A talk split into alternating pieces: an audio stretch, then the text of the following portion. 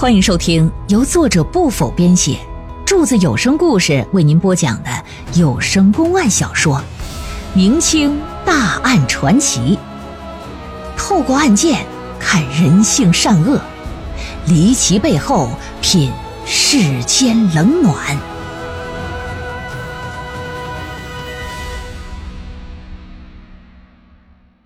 建阳惊吓死亡案第。五回，上文书说到了啊，杜老汉呐就想替自己倒插门的女婿纳上一房小妾，跟闺女一提，闺女是以死相搏呀，说你给他娶吧，你给他娶我就上吊。一看闺女不同意，又觉得这家里没个孩子也不行啊，哎，这就让给芍药看心急的那个何春堂的郎中。给芍药调理一下不孕的问题，可是那汤药喝了多少多呀，也不见效啊！一晃这么五六年过去了，黄三江一看杜芍药那肚子还是没动静啊，两棒子敲不出一扁屁来，这也就不抱什么希望。看来他这是命中注定膝下无子啊！之后呢，这人也就没心气儿了，也就没有再提过这事儿。前一段时间的某天傍晚，吃过晚饭过后，黄三江就到了林志荣的家，打算呢赌上几把。到了林家的屋外，刚要进去，就听到里边赌钱那些人呐，正搁那议论他呢。其中有一个就说：“说哎，你们说黄三江是真不知道还是装不知道啊？他这活王八当了得有两三年了吧？”另一位就接话说：“瞧他那意思，应该是不知道。”不然站着撒尿的老爷们儿，谁能受得了这种事儿啊？要是我家娘们儿敢背着我扯这犊子，我非扒了他的皮，我拿泥巴我给他堵死，我非给他活剐喽！哎呀，就怕就怕哪天方秀才一发入魂，把那杜芍药肚子再给搞大了，到时黄三江再以为是自己的种，那可就热闹了。不仅这活王八要当一辈子，还得替人家养儿子。哎呀！这上门女婿当的呀，真是王八掉灶坑，憋气又窝火呀！屋里人可就议论开了。黄三江站在屋外，听的是眉头紧皱，怒火中烧啊！转身就离开了，打算回家呢，找自己家的娘们啊，我问个明白。但是到了家门口，他一想，哎，我不能直接去问去，那空口无凭啊，无凭无据的。就算是真的，人家也不能承认呢。相反，还得打草惊蛇。如果不是真的，他怀疑杜芍药也会影响他们夫妻之间的感情啊。想来，如果这杜芍药和方秀才真有奸情，必然会趁他不在家的时候偷偷在一起私会呀。那么，我不如给你俩创造个机会，我看看你俩到底会不会凑到一块乱搞。恰好，马上要到他母亲的忌日了。黄三江呢，就以回老家祭祖为由啊，说是要住上几天，然后收拾行李可就走了。其实他离开家之后啊，根本没回老家。到了天黑，又悄悄的返回了邢家庄，躲在家门口的一棵树上暗中观察着。结果到了亥时啊，就见一个男子打东边而来。到了他家门口的时候，是东瞅瞅，西望望，然后吱扭一声，一推门，可就闪进去了。由于天黑呀，黄三江并不能确定那人是不是方秀才。为了验证他的身份，他特意跑到方秀才他们家，结果一看，方秀才家里没人。那个时候，黄三江脑子里就一个念头。那就是冲回家去，我要杀了这对奸夫淫妇。可他终究啊是个很理性的人，这想法呀一闪而过，很快就冷静下来。冷静下来就觉得，你说这人杀了又能怎么的呢？你也改变不了自己戴绿帽子的事实啊。另外，杀人这可是犯法的，他可不想被砍头或者是流放啊。如果要是没把人杀死，搞不好最后还得成全这对狗男女，那是他最不想看到的事。可是眼不前这口气咋能咽得下去呢？所以在回到老家之后，他脑子里边每天想的都是怎么报复这对奸夫淫妇。但是呢，报复完了，我还得琢磨琢磨怎么能让人不知道是我干的。给母亲上完坟之后，刚好村里有一家呀要杀猪办喜事入赘到邢家庄之后，呃，这黄三江啊就没有从朝就业。他没倒插门之前呢，搁老家是干啥的？也是个杀猪匠。所以说，看到他回村了。那户人家呢，就找他帮忙杀猪，这就答应了。在杀猪的过程当中，黄三江搁那处理尿吹泡的时候，一旁有几个玩耍的小孩子不小心呢，就碰倒了桌子上的一个碗，那碗掉在地上，啪的一下子，给毫无心理防范的黄三江就吓了一跳。黄三江扭脸看了看那破碎的碗，愣了愣神儿。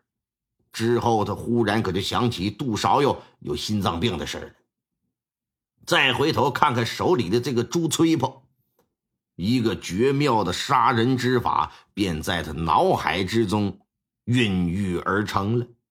这不得不让他是喜上眉梢啊！第二天，黄三江拿着酒菜到了村里洪老秀才他们家。洪老秀才是村里一个大学问人呢。能写会画，谁家有个写写画画的事都得来求他来。俩人吃喝一番之后，这黄三江打怀里就拿出一个洗的非常干净的猪吹泡来，干啥呀？请洪老秀才在上头画个大鬼脸并且呢，要求越恐怖越好。他说：“兴家庄有一家孩子特别喜欢这个啊。”特意让他回来给做的，洪老秀才也没多想啊，当下就给画了一幅。那玩意一吹起来像气球似的。之后呢，这黄三江像什么事都没有似的，回到邢家庄自己的家中去了。当天晚上，吹灯拔蜡上了炕，把杜芍药搂在怀里，可就一番亲热呀。杜芍药虽说和方秀才是明铺暗盖吧，可他也不得不承认。在炕上这一方面，那还得说是老黄更加勇猛善战，更加的体力好。另外呢，俩人也没有公开的撕破脸呢，夫妻感情一直挺好。所以说，杜芍药不仅不抗拒，还挺配合，挺享受的。平常俩人啊，一般也就交流那么一回，哎，也就完事了。兴致高壮，哎，状态也好，这就完事了，就可以了呗。兴许如果说有没尽兴，或者是今天的酒兴正浓的时候，再来个小返场啥的，再来一炮，反正也可能。可是这天晚上，黄三江前前后后啊，打了三锅，把杜芍药的身体都快给摇散架子了。一直到第二天清晨呢，俩人这战斗才算是结束啊。杜芍药刚睡着没一会儿，黄三江就以吃饭为由把他又叫醒了。等到杜芍药吃完饭之后呢，黄三江又拉着他，跟他讲起这回回老家听到的一些新鲜事不让他睡觉。那困的杜芍药啊，那是哈气连天的。你说昨天晚上丁刚五四崩了三次锅，大早上起来吃完饭你不让我补觉去，你给我讲故事，你这听呗。听着听着，这时间可就临近中午了。日头一晒呀，杜芍药实在是挺不住了，顺炕洞这么一躺就睡着了。到了中午时分呢，黄三江一看机会来了，可以下手了。到外头将大门紧锁，又回到窗外，把窗户纸上啊捅出一小窟窿来，把那画着鬼脸的猪吹泡。透过窗户窟窿就给塞屋里了，然后干啥呀？在外头拿嘴吹，吹大了之后，那玩意儿就像气球似的就胀起来了，一张狰狞恐怖的大鬼脸可就显露出来了。吹完了之后，他捏着猪吹泡，趴在窗户根底下就搁那喊：“芍药，芍药，芍药喂！”大喊几声，把正在睡觉的杜芍药就给吵醒了。这杜芍药迷迷糊糊的睁开眼睛，朝着声音的方向那么一看，我的个妈！整看到那大鬼脸。本来就有严重的心脏病，又毫无心理防范，一瞬间受到强烈的惊吓，心脏承受不住就停止跳动，这人呐往右边一倒，就躺在炕中间了。过了一会儿，听屋里没动静了，就听嘎一声，然后就没动静了。黄三江这进的屋来，拿手一探鼻息，一看确实没了呼吸，这人凉了。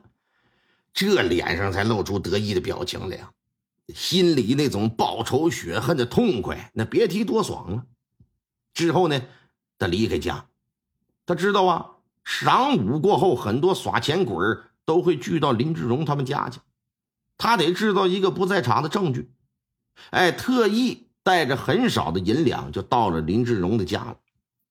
到了之后，就假装手气不好，很快就把钱给输没了。然后命人呢帮忙到家里找杜少要拿钱，其目的有俩，一个是发现杜芍药死了，另一个顺便呢可以将责任推给嫁祸这个前来替他拿钱的人。就说是拿钱的人把自己媳妇吓死了，那这样谁也不能怀疑到他的身上。关于朱崔婆，由于杜芍药死了之后，很多亲朋好友在家里帮忙，他实在是没有时间和空间去处理那物件。只能是等着把杜芍药埋了之后，家里宾客都散了，他再去处理。所以，当看到马远仁扔在他面前那猪吹破的时候，他非常后悔没在吓死杜芍药之后就把这玩意儿给埋了。如果是那样，这马远仁就很难抓到他的把柄了。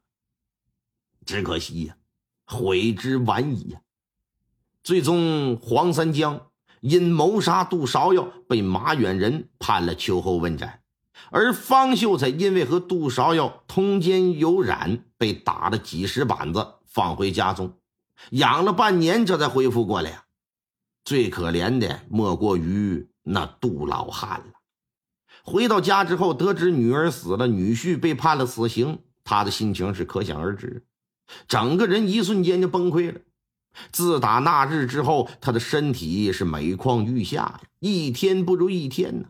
不到一年的功夫，他也命归黄泉。听众朋友们，本集播讲完毕，感谢您的收听。